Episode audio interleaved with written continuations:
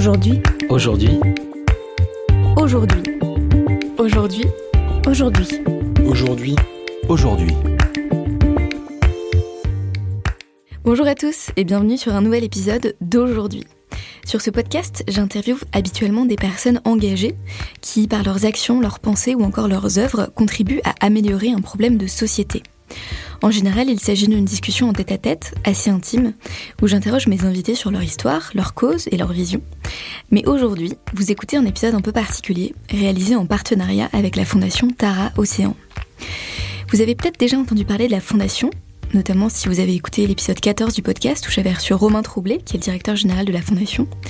Et d'ailleurs, si c'est pas fait, je vous invite vraiment à l'écouter parce que Romain est vraiment passionnant dans cet épisode.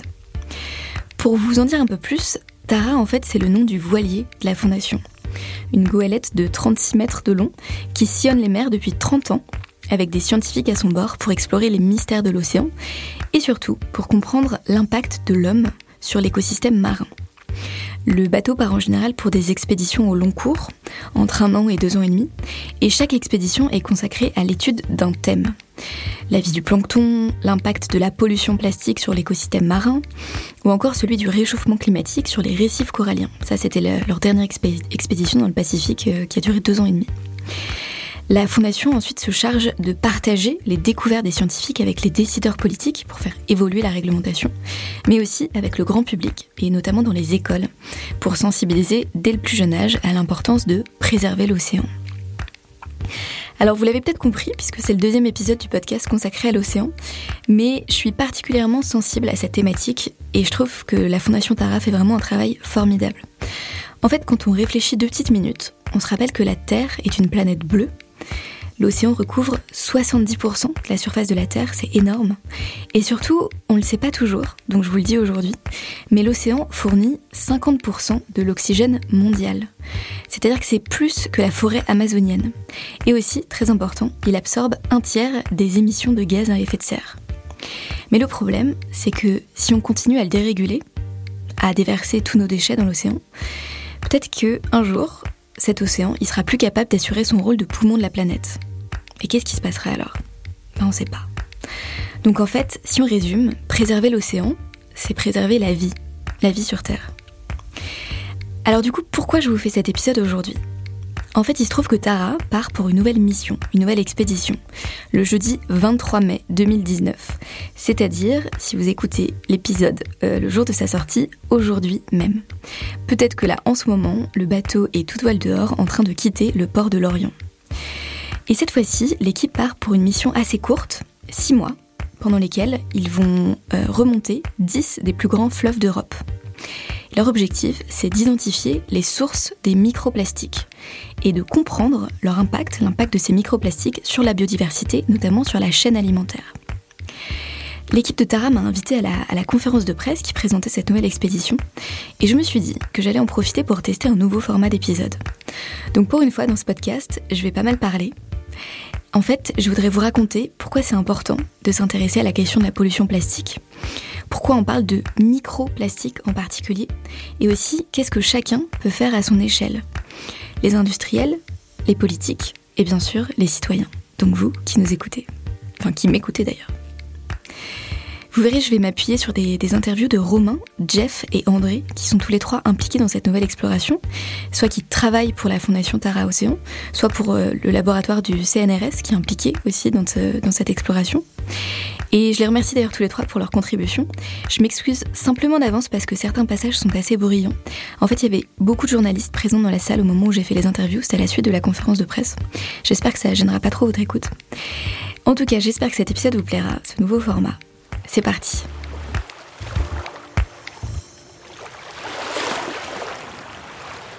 En 2016, il y a une étude de la fondation Hélène MacArthur qui a fait le tour du monde, le tour des médias. Hélène MacArthur, c'est cette grande navigatrice britannique qui a notamment battu le record du monde à la voile en solitaire.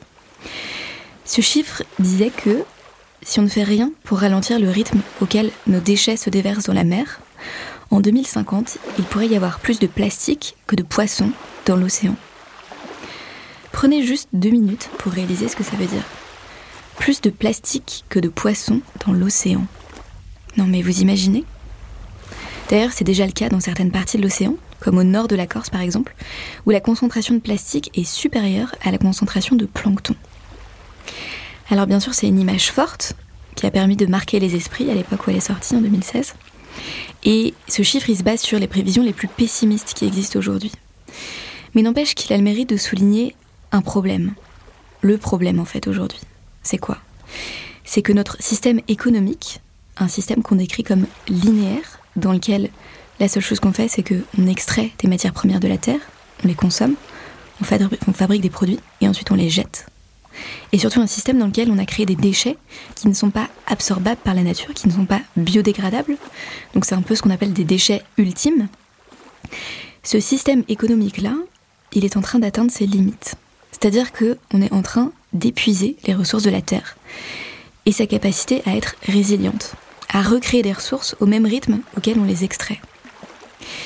Si on met ça en perspective avec les prévisions qui disent qu'on sera 9 milliards d'êtres humains sur Terre en 2050, on commence à se demander sérieusement comment on va pouvoir assurer la sécurité la plus basique pour tout le monde. C'est-à-dire juste boire et manger. Et puis bon, se vêtir, s'abriter. Et alors pourquoi on parle du plastique en particulier? Parce qu'en fait, 80% des déchets qui se trouvent dans l'océan sont des déchets plastiques. Pour vous donner quelques chiffres, on estime que chaque année, il y a à peu près 8 millions de tonnes de plastique qui finissent dans l'océan. Donc c'est à peu près l'équivalent d'un camion poubelle rempli de déchets plastiques qui se déverse dans la mer chaque minute. Je vous laisse imaginer un peu l'ampleur des dégâts. Parmi ces déchets, il y a des macro-déchets, les gros, ceux qu'on voit, il y a des micro-déchets et même des nano-déchets, les tout petits, les invisibles, ceux qu'on voit pas. Alors, dans, dans, la mer, il y a des macro-plastiques, des macro-déchets. Ce que vous voyez à l'ONU, des sacs plastiques, euh, des bidons, des, des, des, pots, tout, ce qui, tout ce qui sort de notre, notre consommation, en fait. Et puis, ce, ces, plastiques se fragmentent en plein de petits plastiques, plus petits, quelques millimètres, comme qu'on appelle ça euh, microplastiques, et puis même parfois des nanoplastiques. Les fibres de nos vêtements, quand on lave la machine, une partie des fibres quitte le vêtement et part dans, le système. Donc il y a toutes les tailles en fait entre le grain de riz du microplastique et puis les microparticules. Ces microplastiques, ils représentent 94% des, des, des, fragments qu'on trouve dans la mer. Je ne parle même pas du nanoplastique là. Et ils euh, ils s'accumulent dans la mer partout, on partout, à des différentes concentrations. J'espère que vous avez bien retenu ce chiffre de Romain.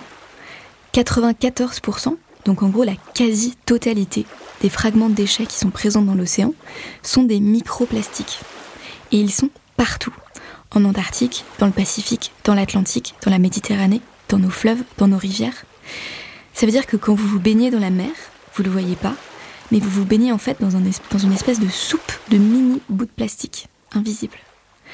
Et plus important encore, ça veut aussi dire que quand vous mangez quelque chose qui vient de la mer, il y a de très grandes chances pour que vous ingurgitiez au passage une énorme quantité de microplastiques. Et en fait, ce plastique, toutes les tailles là, il, s'accumule, il est ingurgité, il est colonisé, par, les, par les organismes marins, les micro-organismes, le plancton. Le plancton, c'est la nourriture de tout l'écosystème. Tout l'écosystème se nourrit de plancton. Les poissons mangent du plancton. Et donc mangent du plastique potentiellement. Et donc ça s'accumule dans la chaîne alimentaire et à la fin, ça peut nous toucher nous. Finalement, il n'y a qu'une santé euh, sur cette planète. L'environnement, la santé de l'environnement, quelque part, c'est notre santé in fine. Tout ce qu'on y met va nous revenir à travers l'air qu'on respire, l'eau qu'on boit, ce qu'on mange le lien santé-environnement, il émerge, on n'a pas envie de le voir, mais il est là parce qu'on respire dans les villes. C'est un vrai enjeu du 21e siècle, à mon avis. C'est problématique qu'il y ait autant de plastique dans la mer et dans nos assiettes Parce qu'après tout, si le plastique était inoffensif, on ne se poserait pas toutes ces questions. En fait, c'est bien ça le problème. C'est qu'il y a énormément de composants toxiques dans ces plastiques. Un point important à avoir en tête quand même, c'est qu'on sait aujourd'hui que le plastique en soi n'est pas nocif. En fait, ce qui le rend polluant, ce qui est nocif, c'est les substances qui entrent dans sa fabrication pour euh, lui donner différentes propriétés, par exemple pour lui donner une couleur ou pour le rendre plus élastique, plus solide. Donc c'est les encres, les polymères, les colorants.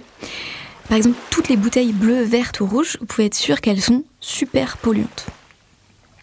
Elle pollue l'écosystème marin, bien sûr. Elle, tue à petit feu les coraux, les planctons, les coquillages et même tous les animaux marins euh, qui ingurgitent ces plastiques et qui ensuite se, se, terminent dans les assiettes des humains. Donc, pour vous donner une, image que je trouve assez forte, aujourd'hui on estime que dans une portion de moule classique, il y a environ 300 particules de microplastique. Donc, ça va peut-être vous faire regarder un peu différemment votre assiette de moule la prochaine fois que vous en commanderez une au restaurant. Alors les microplastiques, c'est ceux qui vont affecter le plus les organismes marins. Donc euh, c'est pour ça qu'on travaille sur ces microplastiques, parce qu'on sait qu'ils vont avoir un impact important sur les écosystèmes. Une fois qu'ils sont dans les animaux, ils vont relarguer plein de, plein de polluants qui sont soit sur les plastiques, qui sont collés sur les plastiques, soit, qui font partie de, la composition du, euh, du plastique. Et ça, ça va être relargué dans les animaux. Et donc l'exemple de la moule, c'en est un, mais on a un exemple sur tous les échelons de la chaîne alimentaire. Le problème aujourd'hui, c'est qu'on a très peu d'informations sur ces microplastiques, qui représentent, donc je vous rappelle, 94% des fragments euh, qui se trouvent dans l'océan. On ne sait pas vraiment d'où ils viennent, on sait qu'ils peuvent être toxiques, mais on ne mesure pas encore vraiment leur impact sur la biodiversité. Et comme on n'a pas toutes ces informations, on ne peut pas vraiment prendre les bonnes décisions pour mettre en place des solutions efficaces, notamment au niveau politique. Nous vivons une espèce de paradoxe. Euh, il y a un buzz phénoménal qui est très bien, autour du problème des plastiques en mer, de la pollution marine. Depuis deux ans, on parle beaucoup de ça. Les images sont très fortes, des images de choc, des tortues étranglées, des, grandes euh, rivières de plastique, etc. Donc c'est très bien. Par contre, c'est venu tellement vite que la science ne suit pas forcément derrière parce que la science, elle a un tempo long. Il faut des protocoles, il faut des bateaux, il faut des analyses en laboratoire, il faut de la génomique, etc. Tout ça prend un peu de temps. Donc on a l'impression en fait qu'il y a un momentum important, intéressant, mais qui des fois les bonnes décisions sont prises euh, d'une façon un peu rapide sans des évidences scientifiques derrière. Euh, par exemple, sur l'économie circulaire, sur le recyclage, on met le focus sur le recyclage des bouteilles POT, des bouteilles, des bouteilles d'eau. Nous, en mer, on trouve très peu, parce que la bouteille, elle coule au fond de l'océan. Et le problème plus grave pour l'océan, ce sont les tout petits plastiques, les fines plastiques, les emballages de bonbons. Euh, c'est vraiment des choses qui viennent de l'emballage, pas de la bouteille, pas de notre ordinateur, pas du plastique de notre bagnole, de notre téléphone. Donc nous, on va apporter une vision depuis la mer. Hein. on va chausser les lunettes du marin, vraiment, remonter vers les villes, vers les rivières, et dire attention, ce qu'on trouve là en Méditerranée, ça vient probablement de tel type d'emballage, tel type de plastique, telle famille de plastique, tel polymère qui va interagir avec la, biodiversité d'une façon ou d'une autre. Donc c'est vraiment d'essayer d'éclairer cette, décision politique qui est en train de se prendre, mais qui sans euh, des vraies données quantitatives, sans de la vraie science derrière, peut passer à côté des éléments les plus polluants. Vous l'avez compris, il y a beaucoup de choses qu'on ne sait pas encore. En revanche, il y a une chose qu'on sait pour sûr, c'est que 80% des déchets qui sont en mer, donc là je parle pas que des plastiques, mais vraiment tout type de déchets, tout confondu, ces déchets-là, à 80%, ils proviennent de la terre. Donc c'est pas tant des filets de pêche ou des vieilles carcasses de bateaux, c'est vraiment les déchets de tous les jours qu'on a dans notre cuisine, dans notre salle de bain, dans nos poubelles, dans nos rues. En fait, ils sont drainés par le ruissellement de la pluie, par les cours d'eau, les rivières et les fleuves jusqu'à la mer. Donc ça veut dire que quand vous mettez par exemple un chewing-gum par terre dans la rue, on a tous fait, ou, un, petit emballage, on a tous fait ça, vous pouvez être sûr que en fait vous venez de lui offrir un aller simple vers l'océan. Et donc c'est pour ça que Dara a décidé de rebrousser ce chemin-là que font les microplastiques depuis la Terre jusqu'à la mer, en remontant les fleuves d'Europe pour analyser d'où ils viennent exactement, qu'est-ce qui les compose, qu'est-ce qu'ils sont exactement ces microplastiques donc euh, à bord de Tara cet été, cet, été, parce que ça va durer six mois la mission, c'est une mission assez courte pour la Fondation, on va aller euh, rentrer dans les estuaires de 10 des plus grands fleuves européens. On va euh, essayer de collecter du plastique à la surface, aussi dans l'eau, jusqu'à 50 mètres de profondeur. Comprendre ce qui sort en fait, dans quel état ça sort, quel plastique sort, quelle est la faune qui s'accroche dans l'eau douce et dans l'eau salée, comment ça transitionne entre l'un et l'autre. Euh, essayer finalement, quelque part aussi, de trouver les sources, d'où il vient? Est-ce qu'il vient du caniveau? Est-ce qu'il vient de, ma cuisine? Est-ce qu'il vient de mes eaux usées qui ont été maltraitées? Est-ce qu'il vient de, l'industrie directement et des décharges? Tout ça, c'est des questions qu'on se pose et à lesquelles on va essayer de répondre. C'est aussi super important d'avoir ça en tête, que 80% des déchets qui sont en mer viennent de la Terre, parce que ça veut aussi dire que même si c'est très bien de nettoyer les plages, ça réglera pas le problème. Ce qu'il faut, c'est vraiment couper la fuite qui part de la Terre, stopper cette hémorragie, comme le dit Romain.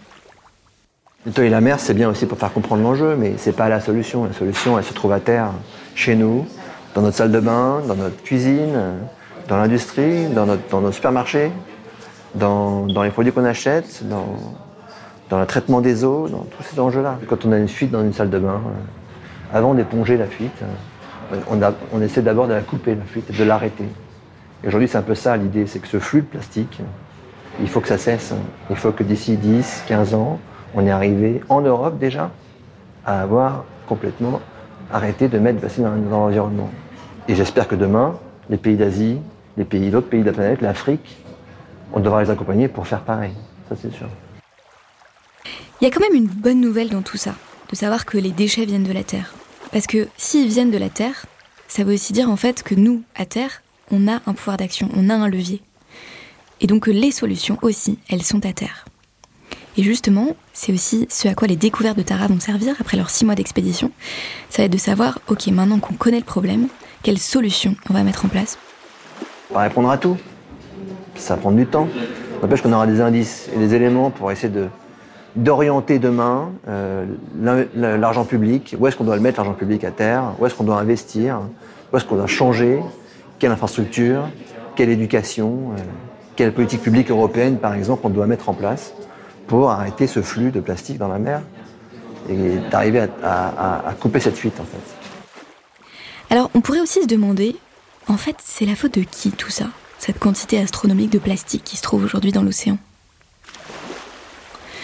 Moi, je suis pas trop une adepte de l'autoflagellation. La réalité, c'est qu'on savait pas.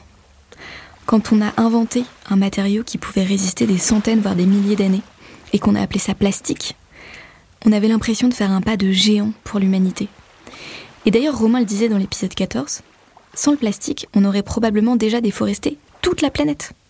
Il y aurait plus de forêt amazonienne à cette heure-là. Alors, je suis pas non plus pour accuser et pointer du doigt, dire qu'il y a des bons et des méchants, ceux qui recyclent, ceux qui recyclent pas, les gentils citoyens d'un côté et les mauvais industriels ou encore les méchants politiques d'un autre côté. Ce que je trouve génial en fait, c'est que en ce moment, il y a vraiment une vraie prise de conscience depuis quelques années, 3 à 5 ans. Et surtout que tout le monde a envie de faire sa part, tout le monde a envie de contribuer à bâtir un monde meilleur. Par contre, ce qui est sûr, c'est que maintenant qu'on sait qu'il y a un problème, il faut agir. Et il faut agir aujourd'hui. Et donc j'ai une bonne nouvelle pour vous qui écoutez cet épisode, c'est que tout le monde peut agir. Les citoyens, notamment, ont un très grand pouvoir, notamment en tant que consommateurs. Le premier levier qu'on a tous, c'est quand on va faire nos courses. Euh, ce qu'on achète, l'emballage qui est autour de ce qu'on achète, euh, les produits qu'on achète, les volumes que ça génère derrière en, business, qui vont faire que l'industriel va vouloir y répondre, etc. premier pouvoir de tous les jours, c'est notre consommation. Ce qu'on achète, à qui on donne notre argent. Voilà. Et deuxième pouvoir, c'est qu'est-ce qu'on dit à nos enfants? On est tous des prescripteurs de nos enfants, on leur explique beaucoup de choses. Pour ça, il faut qu'on soit informés nous-mêmes, donc euh, ça c'est important. Et puis pour qui on vote L'élection européenne est, est dans très peu de temps. Euh, pour qui vous votez? Au regard de ces enjeux euh, sociétaux, que sont l'environnement, le climat. Est-ce que l'Europe finalement c'est pas euh, là que doit euh, se mobiliser les, le, le- le force politique pour, pour changer euh, à grande échelle, pour avoir un effet en fait? Donc si je résume, consommation, éducation des enfants, vote, en tant que citoyen, on a trois grands pouvoirs pour agir sur la société. En plus des citoyens, il y a aussi les industriels qui commencent à se demander aussi ce qu'ils peuvent faire, comment ils peuvent être plus responsables dans leur production. Et c'est ce que Jeff nous raconte juste après. Là, avec le plastique, on a vraiment une arme pour parler de la pollution de manière générale parce que ça touche tout le monde. Et ça touche même les industriels quand on va leur parler. C'est aussi des, des- des gens qui, ont un intérêt pour leur entreprise, mais c'est aussi des citoyens qui consomment et qui se rendent compte qu'il y a trop de plastique et qui eux-mêmes se rendent compte que, bah, en tant que consommateur, il va falloir changer les choses parce qu'il y, y a un message des consommateurs qui dit aujourd'hui on a trop d'emballage, on a trop de plastique, il faut trouver des solutions à ça. Donc là, nous, on fait l'interface pour pour orienter vers des choses qui sont validées scientifiquement, pour trouver des nouvelles solutions qui soient valides vraiment, et, en ayant toujours ah, dans l'idée pour nous l'impact sur l'océan. on a la chance euh, dans l'expédition Tara d'avoir des chercheurs qui font vraiment de la recherche fondamentale et des recherches qui font vraiment de la, recherche appliquée. Et tous ensemble, on a créé un groupement de recherche. Donc, euh, il y a aujourd'hui plus de 200 chercheurs en France qui travaillent sur les plastiques. On les a tous regroupés, donc ça, c'est une force. Et on peut, comme ça, utiliser ce groupement de recherche pour aller discuter avec le gouvernement, avec les industriels, pour faire changer les choses. Parce qu'on a des industriels qui viennent nous demander, euh, bon, bah, si je veux faire un nouveau plastique, euh, qu'est-ce qu'il faut que j'utilise comme plastique? Et à partir de là, il y a d'autres chercheurs qui vont, des chimistes et qui vont travailler avec des biologistes et des physiciens, ensemble, pour créer le plastique du futur qui est biosourcé, biodégradable et recyclable.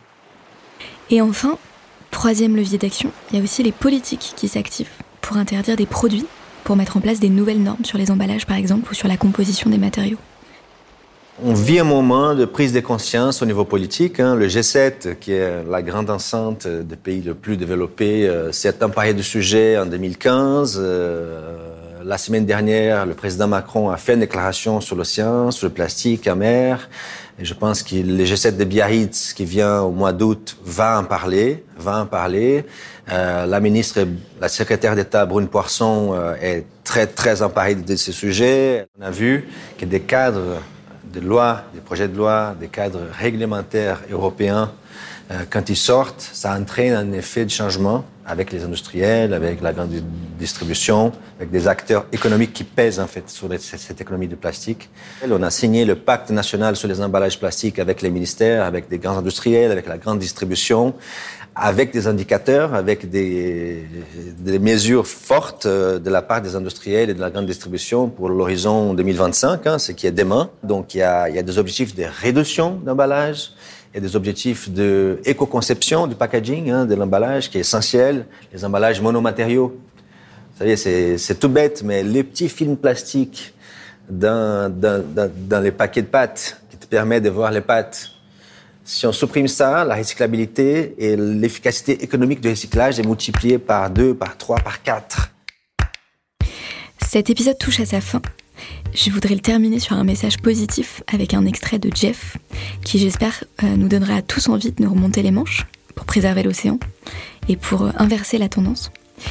Avant ça, je voudrais juste vous dire que si vous avez aimé ce, petit format un peu nouveau, n'hésitez pas à me le dire en laissant une note ou un commentaire sur votre application de podcast par exemple. N'hésitez pas non plus à le partager et à en parler autour de vous. Plus nombreux on sera à être sensibilisés à l'importance de préserver l'océan et de réduire notre consommation d'emballage plastique, mieux l'océan s'en portera. Autre chose, si vous avez des questions ou des réactions, n'hésitez pas à nous écrire sur les réseaux sociaux du podcast ou en passant par le formulaire de contact du site. Si je sais y répondre, je le ferai avec plaisir et sinon je ferai remonter vos questions euh, à la Fondation Tara Océan. J'en profite aussi pour vous remercier pour votre écoute et pour votre soutien. Vous êtes nombreux à m'écrire sur les réseaux sociaux régulièrement et ça me fait vraiment super plaisir. Vous pouvez pas imaginer, ça m'encourage et ça me motive à continuer à faire ce podcast. Donc vraiment merci beaucoup. Voilà, ceci étant dit, je vous laisse avec le message de Jeff et je vous dis à dans deux semaines pour un nouvel épisode. On, pourrait, quand on est en train de regarder euh, ces océans qui sont, pollués, euh, être très négatif, baisser les bras?